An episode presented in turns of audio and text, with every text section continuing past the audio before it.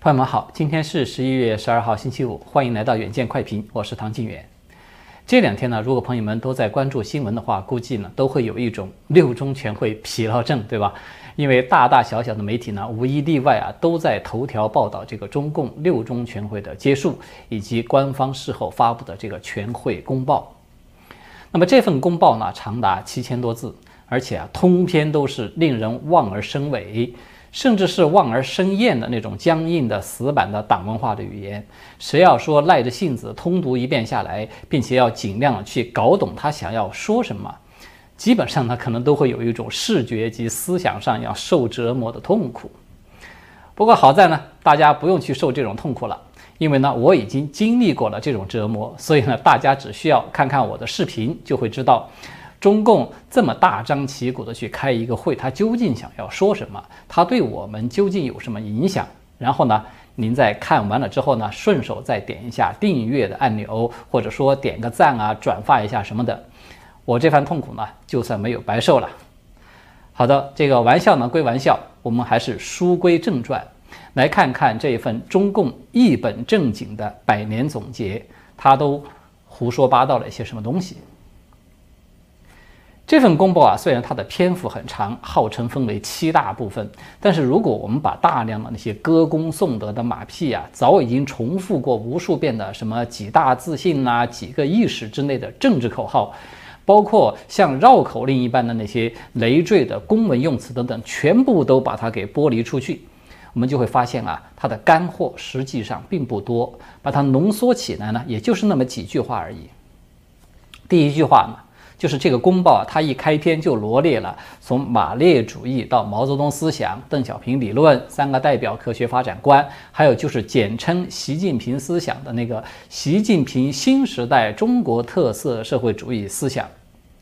就说明呢，这个中共百年以来总结出来的这个所谓的重大的成就和历史经验，就是这些东西了。它的意思呢，就是中共百年到了这里呢，它就告一段落了。后面呢，就是属于新的历史阶段了。第二句话呢，就是这个公报呢，它就分别针对着毛泽东、邓小平、江泽民、胡锦涛还有习近平这五代党魁，以单独段落的这种固定党文化的语言范式，进行了一个全方位的、严肃认真的拍马屁。当然了，虽然都是马屁呢，但是它也要分一个三六九等的，对吧？其中呢，拍习近平的这个马屁声，它的响亮度是最高的，这是毫无疑问的了。它一共是三大段，长达两千多字。毛泽东呢，次之，共是两大段，大概是接近一千字。然后呢，就是胡锦涛居于第三位，也是两段，共六百多字。说实话，这一点是有一点出乎我的意料的，因为邓小平和江泽民都分别啊，只给了一段文字的待遇。那么捧邓小平的呢，只有三百八十字，而江泽民呢就更少，只有区区的两百八十字，这几乎呢就已经算不上是拍马了，它更像是摸马，对吧？就是摸一下，意思意思就结束了，如此而已。那么第三句话呢，就是这一系列的马屁呢，它并非是为了拍而拍的，而是在其中呢，它就顺势的把中共党史呢划分为建党时期、建政的初期。改革开放的时期以及特色新时代这么四个阶段，同时呢，他也就再次强调了那个大家都很熟悉的，一个是站起来，一个是富起来，还有一个到习近平就是强起来这么三大阶段的特征。这显然呢，就是此前党媒放风的那个三分断代法了。第四句话呢，就是他回顾了过去的一百年，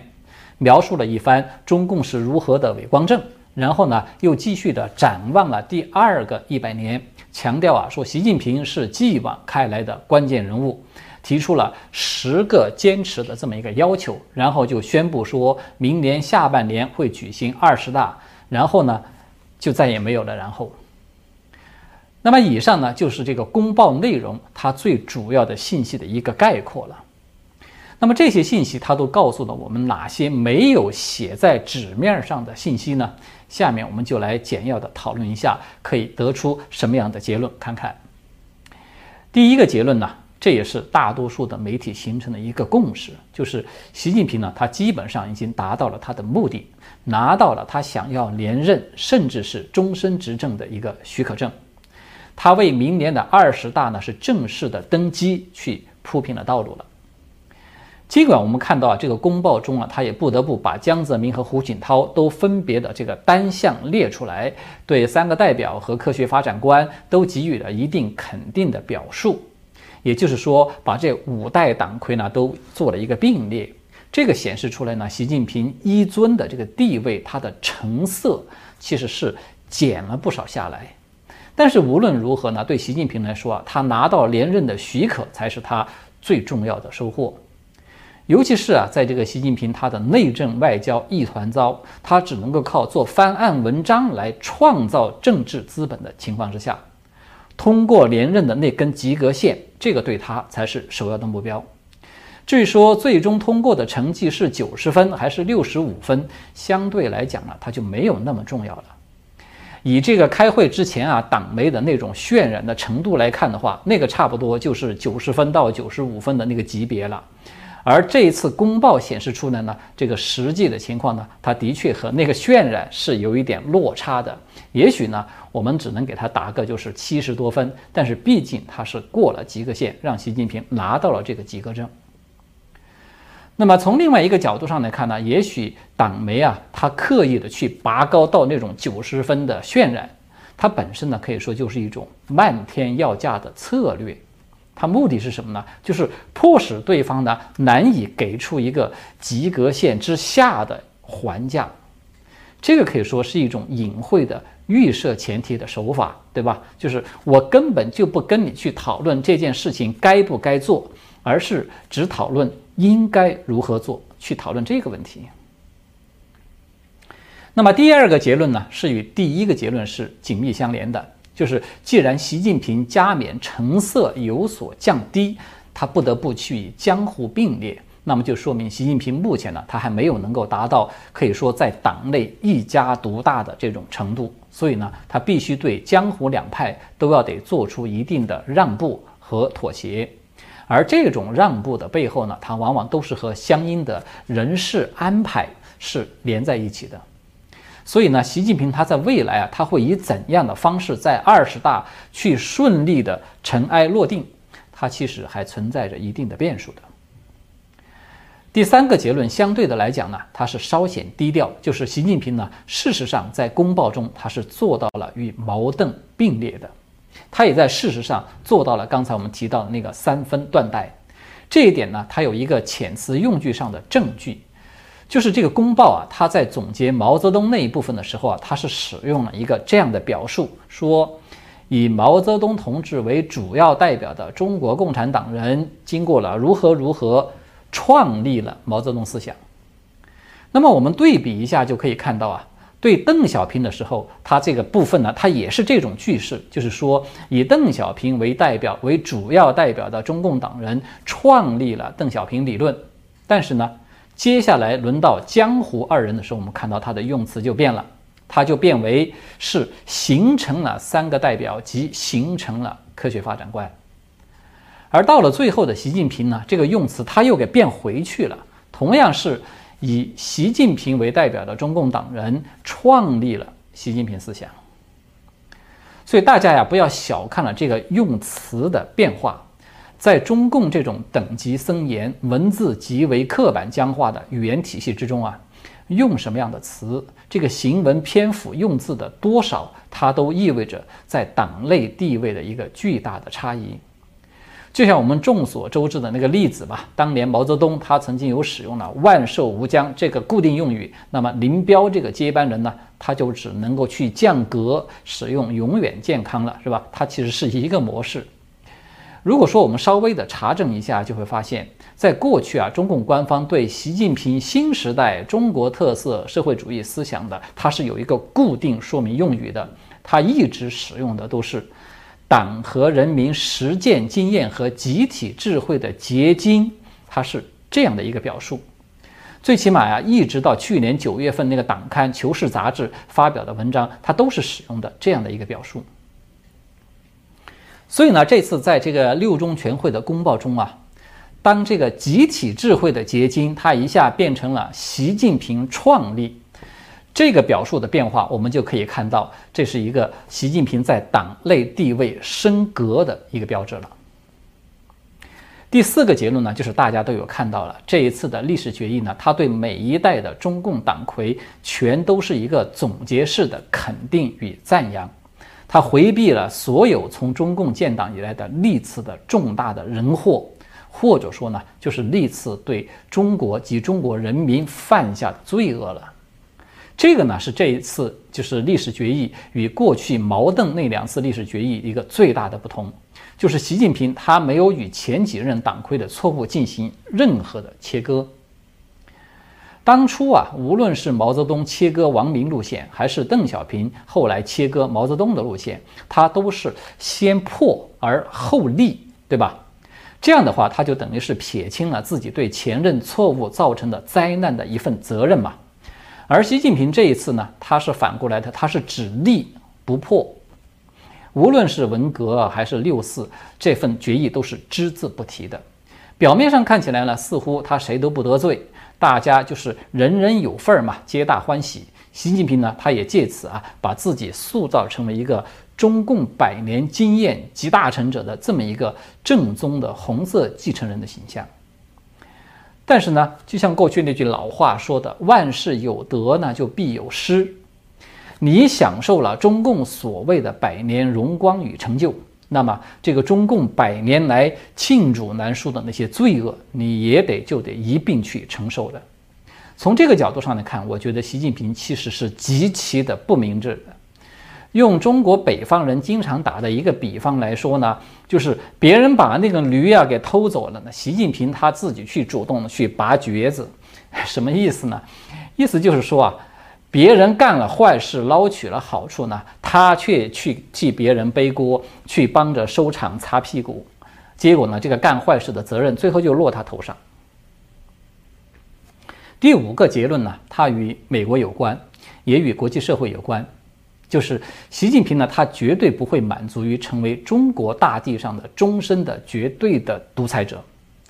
他在未来啊，他一定会有更大的动作去冲击现有的世界格局。他要超越毛泽东，去实现那个赤化全球的迷梦。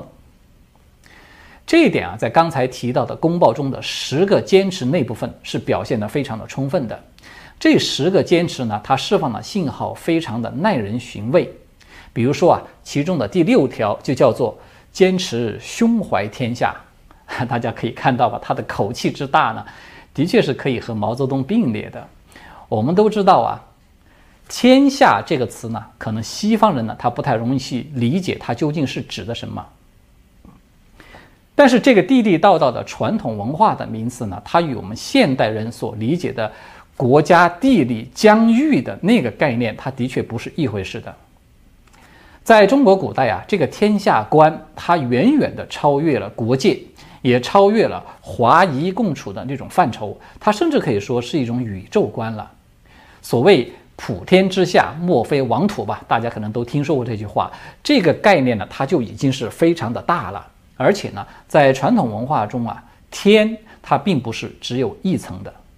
无论是道家文化还是佛家文化之中，这个天呢，它都是分为很多层的，是一层比一层高，一层比一层更大的。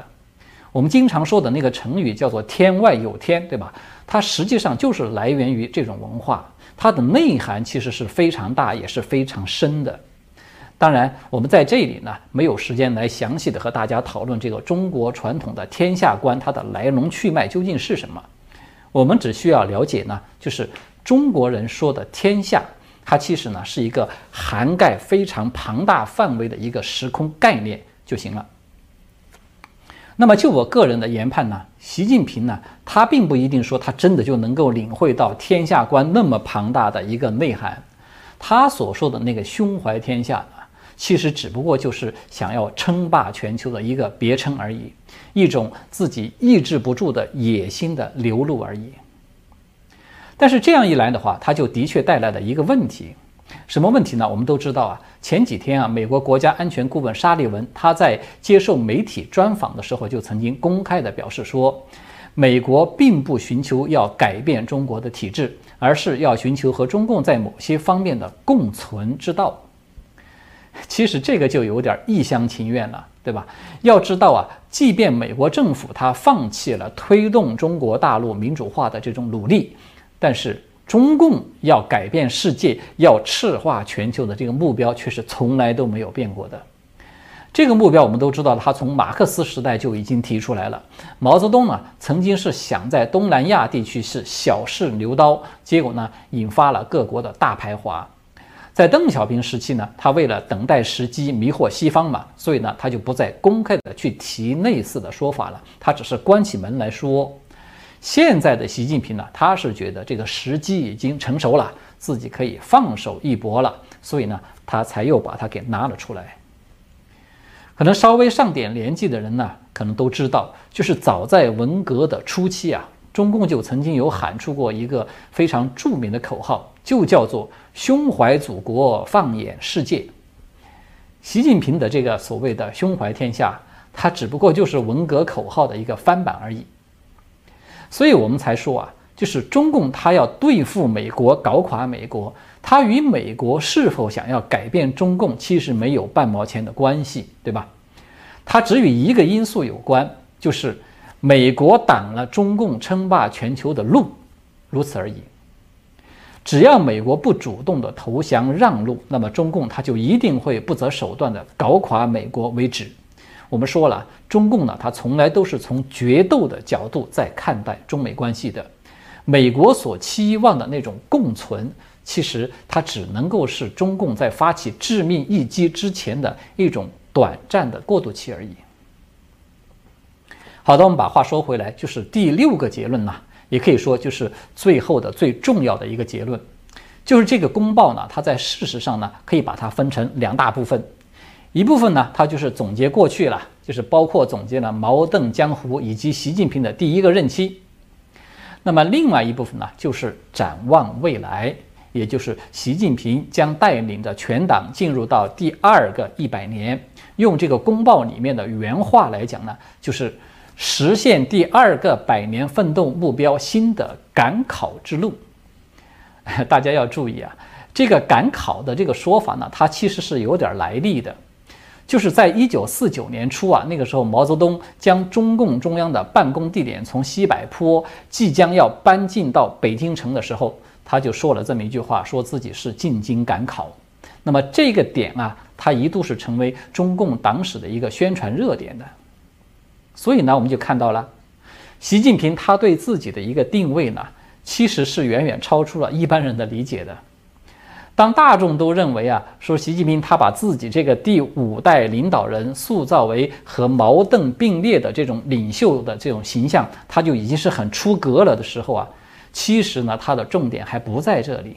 他的真正的重点在于，他要把自己呃塑造成为不但是中共百年总结的这么一个第五代，他更是一个新的百年的第一代。换句话说呢，习近平他更愿意做的。是第二个百年的机口，而不是第一个百年的留后。好的，除了这六大结论之外呢，我们最后再针对着这份公报简要的补充啊几个有意思的看点。第一个看点呢，就是《华尔街日报》报道出来的，说这个中共政界人士透露呢，在二十大的时候，习近平可能会考虑调整目前政治局只有七名常委的规模。意思就是可能会要扩大这个常委会的规模，以此作为奖励亲密盟友晋升的一种方式。那么这个说法呢，和我们上一次节目中提到的那个新加坡海峡时报，它不是有放风嘛，说个五位阿哥这个都要同时进京嘛，它大体上其实是一致的。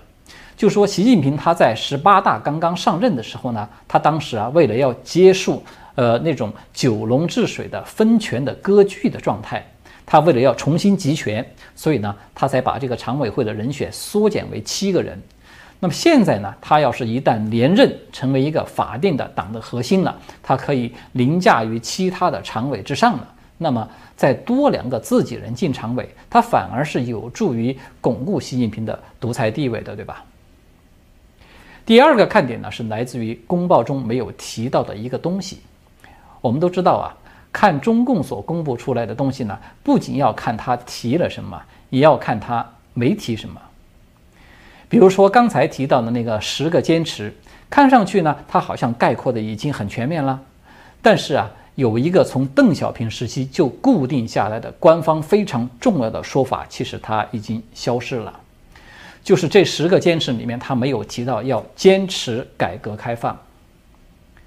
这一点呢，可以说他是再一次的验证了我们过去分析过的，就是习近平呢，他已经暗中在事实上否定了邓小平以经济建设为中心的那个基本政策，而是重新要回到了以政治斗争为中心的这么一条路线了。这个也就是他多次公开提出过的，要进入到伟大斗争新时代的。这么一个路线，这就意味着对内而言呢，柔性文革和政治挂帅将会越演越烈了，群众互斗、人人自危的那个日子嘛，它很快就会要卷土重来的。还在梦想着靠努力奋斗就可以成为人生赢家的这些韭菜们呢，基本上可以说你就已经洗洗睡了，躺平呢才是对你的最好的自我保护。对外呢，我们就不用再多啰嗦了，他已经表现得非常的充分了，对吧？甚至我们看到习近平他已经公开的以第三世界的代言人在自居了，这个可是毛泽东当年都没有敢做的事情。那么第三个看点呢，也是这个公报中他没有提到的一个东西，就是大家比较关注的台湾问题。在这份公报中啊，我们可以看到，它涉及到台湾的部分呢，只有一句话，这句话呢，它是这么说的。坚持一个中国原则和九二共识，坚决反对台独分裂行径，坚决反对外部势力干涉，牢牢把握两岸关系主导权和主动权。可能呢，有的朋友已经都注意到了，就是这一句话的表述里面，他没有提到任何有关和平统一的表述，而且啊，这个主导权和主动权它是分开表述的，是两个概念。那么，什么是两岸关系的主导权呢？说白了呢，它就是要打破台海的平衡现状，一定要做到大陆这一边要占据优势，因为有优势才能够主导整个局势的走向嘛。那么，什么是主动权呢？如果说在这种不提和平统一的背景之下，这个所谓的主动权是什么？它恐怕呀，就是指什么时候动武，什么时候开打。这个呢，要由习近平来说了算，而不是由新晋总划线式的那个胡锡进来说了算了。好的，今天呢，我们就讨论到这里了，谢谢各位的观看，祝大家周末愉快，我们下次再见。